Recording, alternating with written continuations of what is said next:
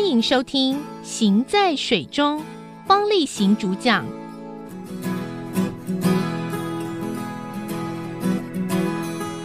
欢迎您收听《行在水中》，我是方力行。我去到呃香港、澳门，看到一个餐厅的外面呢、放了一个非常大的鱼翅哈。你知道那种广东的餐厅都常常讲说哇，鱼翅、鲍鱼这一类的东西，燕窝哈都是要保育的。那个餐厅外面就摆了一个非常大的鱼翅哈，然后就说这是最大的鱼翅，就说它那个鱼翅是世界上最大的鱼翅。那我其实用眼睛瞄一瞄，我就知道它其实是金沙的鱼翅。啊，金沙是全世界最大的鱼类哈。呃，最大的鱼类是不是有最大的鱼翅呢？当然，那个金沙的鱼翅，它那鱼翅是背部的那个刺是非常的长哈。可是我要告诉你啊。在鱼类界哈，就是鱼类最大的鱼刺啊，其实不是最大的鱼身上的，它是从另外一种鱼的身上，它其实有最长的鱼刺，它是长尾鲨。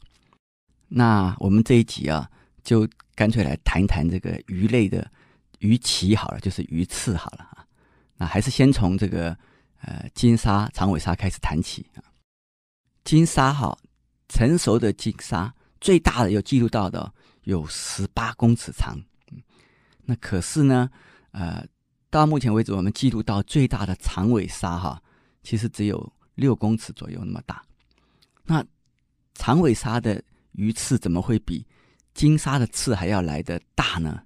那我告诉你哈，原来长尾鲨啊，它的那个尾巴上那个尾鳍的那个刺哈。大到居然可以有它身体的二分之一的长度，那差不多就是有啊三公尺那么长。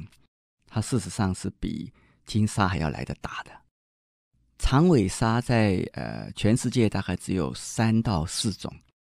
那大概在几年以前啊，又认为有一个新种的出现，不过还没有正式看到它的文献的报告。那在墨西哥外海的这个巴哈卡利福尼亚那个海里面呢、那有一种新的长尾鲨被人家发现了，所以你就知道长尾鲨大概生活的环境是在热带到温带的海域里面去。世界上有那么多种的鲨鱼，长尾鲨为什么要把尾巴变那么长啊？其实这个是很少有人知道这个原因的哈。长尾鲨哈，它本身的数量也相对比较少，比较稀有，所以很少人在。野外看到啊、呃，长尾鲨真正的一些行为，所以科学家哈就推测它的尾巴是用来干什么的？你认为它的尾巴是用来干什么的啊？在你想的时候，我告诉你，另外一件事情就是插播，广播中的插播。全世界最长的刺哈，就是鱼海里面的那个鱼刺的那个刺哈。其实不是长尾鲨的，海里面生物的最长的刺，其实是露脊鲸的胸鳍。那最长记录到的哈，它差不多可以有五公尺那么长。为什么不讲鱼类最长的呃鳍就应该是露脊鲸呢？对不对？上次我也跟你讲过哈，鱼和鲸鱼的哺乳类。是不同的东西，金鲨是鱼，鲨鱼是鱼，鲸鱼啊是海洋生物哦，可是它不是鱼，真受不了。鲸鱼不是鱼，那我们又要回来原来的主题了。金鲨的长尾巴是用来干什么用的呢？哇哦，你可能想到了，可能没有想到。我告诉你啊，金鲨的长尾巴，科学家认为它是用来觅食用的，吃东西的时候用的。它怎么用这个尾巴来吃东西呢？这倒过来不可能的嘛！哈，那科学家的预测哈是当啊长尾鲨看到有一群小鱼的时候哈，它想要去吃它，那它不会直接冲过去吃它，因为那小鱼啊分开来游来游去，它追不到的哈，它就会绕着这个小鱼群啊这样转转转，就越转越小，越转越小，然后这个让这个鱼群呢开始慢慢慢变得比较密。然后呢，在这个时候，那长尾鲨就会它的尾巴啊，就啪就打到那个呃鱼群中间去。它可能打不到什么鱼，可它会把有一些鱼啊打得昏头转向，然后这个时候呢，它再冲进去吃，那这些比较失智的鱼啊，就被它打昏了的鱼啊，就容易被它吃到。这种做法哈、其实不是只有长尾鲨，其实很多很有名的鱼啊，也用过类似的策略，不知道你们还记不记得？譬如旗鱼，对不对？旗鱼啊，游得那么快啊，它真的要去追一大群鱼的时候，它其实是追不到的，因为那鱼你去咬它的时候，它看起来会变成一团，可是你去追它的时候，它马上就会散开来了。那这是小鱼的一种生存策略，因为它如果散开来的时候，一只一只游的时候，很容易被人家追到，所以它形成一团的时候，就形成一个集体保护。那你说我冲过去，不是可以吃到很多的鱼吗？不对，不对。在你快要靠近它的时候呢，这些集在一起的小鱼就会突然散开，所以在那个一瞬间呢，你的眼睛会发花，所以你一下有本来一个目标，忽然变成有几十个目标在你眼前跑了，你就不知道要去追谁了，对不对？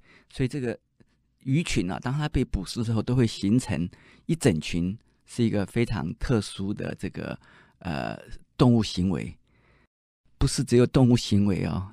我告诉你啊，你知不知道，在第二次世界大战的时候，那个轰炸机要去对方国家轰炸的时候啊，它也是群集在一起飞过去的。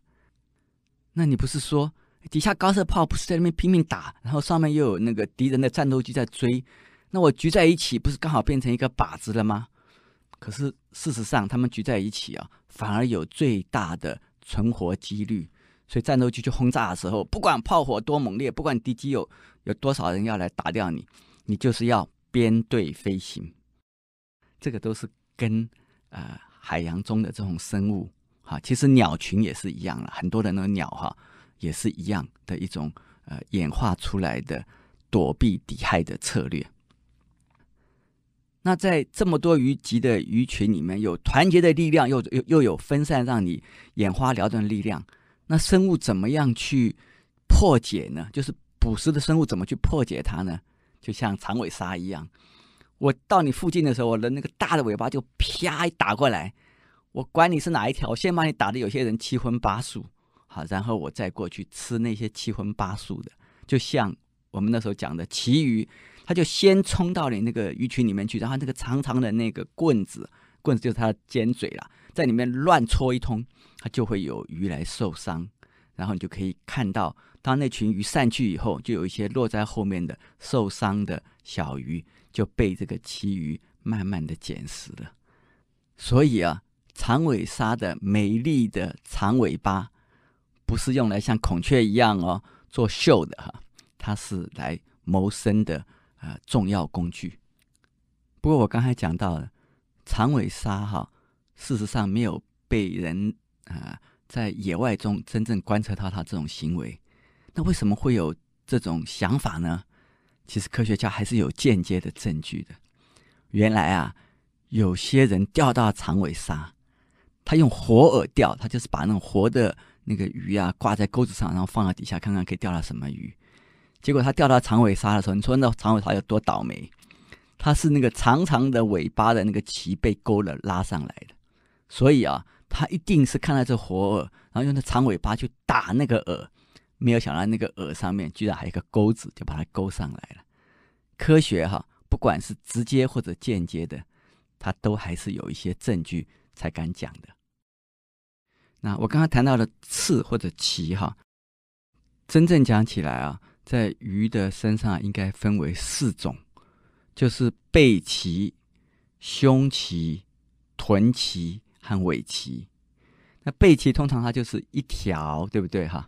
那胸鳍呢就有两片哈，那臀鳍呢就是在它肛门前面那个地方，它也是两片。然后呢尾鳍呢就是我们刚才讲到了那个长尾鲨的很长的刺啊，它就是一个像叉子一样的形状啊。这是一般来讲我们谈到鱼鳍或者鱼刺的那一个印象。那这些鳍啊，到底有些什么功能呢？背鳍啊，那在鱼的身体上主要是来做平衡的。那在游泳的时候呢，它就让它不会左右摇摆这样子。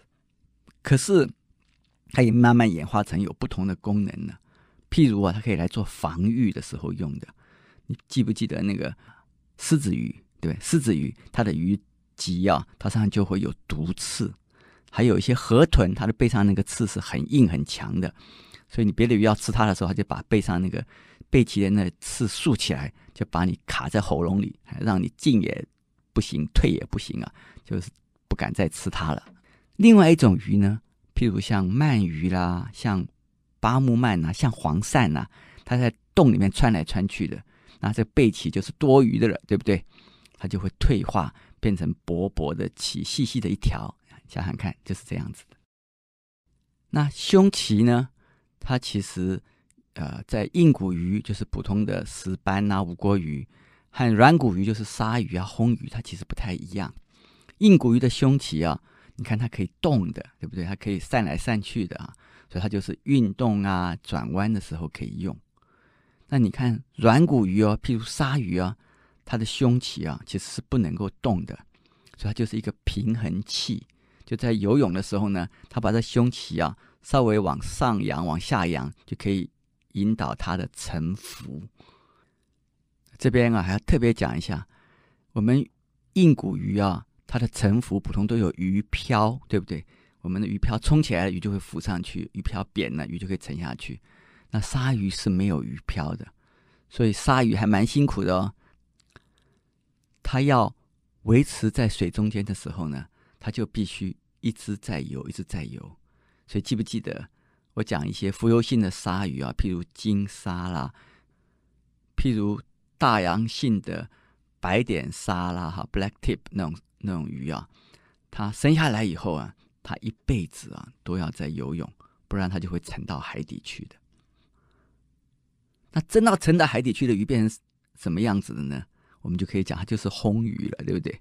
像那些魟鱼啊，它就是。放在海底，它大部分的生活生活都贴在海底的时候，那它的这个胸鳍啊，就演化成很扁平的、很大的这个一片一片的这个鳍了。可是它这个鳍演化成一片一片以后呢，很大一片以后呢，它又开始变成是一个很好的像翅膀一样的东西。所以有一些魟鱼啊，譬如燕红，譬如那种浮魟，又可以游在水中间，变成了一个大洋性的。非常大的，我们叫做魔鬼魟的那样子的浮游性的鱼类了。演化啊，真的是千变万化。那你听完以后有没有觉得，我虽然是念鱼的哦，可是还是很有学问，对不对？学问还没完呢。我告诉你啊，台湾有一些鱼在激流里面，它会粘在石头上的，我们叫做爬岩鳅啊，就是爬在岩石上那个那个像鳅科的鱼类，就是泥鳅科的鱼类。它的胸鳍啊，居然愈合变成了一个吸盘，让它可以吸在石头上面，不会被水冲走。那当然，你一定不会忘记飞鱼了，对不对？飞鱼的胸鳍啊，它居然已经演化成滑翔翼了。所以鱼的胸鳍啊，有非常非常多的功能。好，在我们的眼里面，鱼的鳍有一种不太有功能的，就叫做什么？叫做臀鳍。就是在肛门附近的那个小小的鳍，它看起来作用不大哈，可能只是在身体稳定的时候有一些帮助，或者在尾部在用力的时候有一些稳定或者转向时候的帮助。可是我告诉你哈，这个对我们人类啊，实在有莫大的意义。这个话怎么讲呢？你记不记得啊？演化告诉我们呢，陆地上的四只动物啊。都是从海里面演化出来的，对不对？蜥蜴呀、青蛙啊，到后来变成了猫狗啊，最后变成猩猩啊，最后变成人呐、你有没有想过，陆地上的那个四肢就是四脚动物啊？它后面的两只脚在哪里来的？其实哈，就是在鱼体里面那两个看起来没有作用的臀鳍。所以啊，我们在鱼身上看起来。比较最没有作用的那两个臀鳍啊，它居然演变了我们现在能够在路上行走的两只脚了。听众们呐、所以我们千万不要看不起我们身边的不起眼的人事物哦。你怎么知道有一天呢、它不是我们最重要的支柱呢？讲到这里，那我们当然剩下最重要的鳍就是尾鳍了。尾鳍的确是最重要的鳍哈，因为鱼类主要的运动啊，都是从它的这尾鳍的这个摆动来的哈。你可以想象啊，有那种游得非常快的鱼，譬如尾鱼哈，那呃，虱目鱼，丝目鱼那种非常清楚的叉子也是丝目鱼。那游得比较慢的，像吴郭鱼，像鲤鱼。甚至有点像装饰性的尾巴了，就是我们呃常常看到的鲸鱼，不过那个是人类培养出来的。鲸鱼如果在呃自然界里面生存的话，一定早就灭种了哈。然后还有我们刚才讲到的呃长尾鲨，它居然可以用尾鳍演化成一种捕食的工具了。所以啊，我们把这个鱼的尾鳍啊稍微的分类一下呢，就可以分成下面几个方向。第一个就是我们最常画的那种上下平衡的叉子，对不对？像那个叉叉子型的。那第二个呢，就是鲨鱼的，它就上面长，下面呢就短一点，对不对？上面那个呃叉子比较长啊，下面的叉子比较短一点。那第三种呢，它就游泳比较慢的鱼喽，譬如像呃石斑鱼啊、黄鱼啊那一类的。所以它的那个尾巴已经变成一个平平的或者一个半月形的了。那更有些更奇怪的，它连尾巴都不太要了。记不记得我们前讲过呢？翻车鱼，它尾巴没有了，可是它尾鳍上面的那些小小的那种刺啊，就是棘哈，会从它的身体后面的比较上缘呢、啊，沿着它的身体一直到下缘，会有一排哈细细的这个像窗帘的那个穗一样的东西啊。那最后呢，还有一种鱼的尾鳍也非常特别，就是我们刚才讲到了，就是那种魟鱼，有没有？它的尾巴啊，已经可以演化成一个细细长长的，变成一条鞭子一样的东西了。那有的时候，在它的尾巴末端还是会有一个小小的鳍，哈。那但是有的时候是没有的。但是在这个鞭子上面呢，通常都会有一根刺，那个刺。可能是背鳍遗留下来的，就像我们讲的狮子鱼上背鳍有一些是有毒的一样，它就把那个刺它演化在红鱼的尾巴上面啊，那个刺是非常毒的，你千万不要被它打到哈。这是最最后了，还有一种变形的鱼鳍，就像比目鱼一样啊，它它的它的背鳍、尾鳍、臀鳍呢，它事实上已经变成绕成一圈了。那只有留它的胸鳍还是很明显的啊，那就是呃比目鱼的鳍了。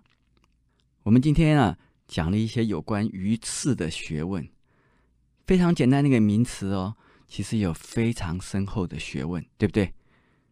这么有学问的东西，你舍得把它吃掉吗？啊，不是的，不是吃它，让这个鱼刺留在鱼身上啊，可以发挥我刚才讲的各种各样不同的功能。千万呢、不要因为我们的见识和学问的不足啊，就做了井底之蛙，以为这么大的世界啊，只有这么小小的格局。行在水中，我们今天就谈到这里喽。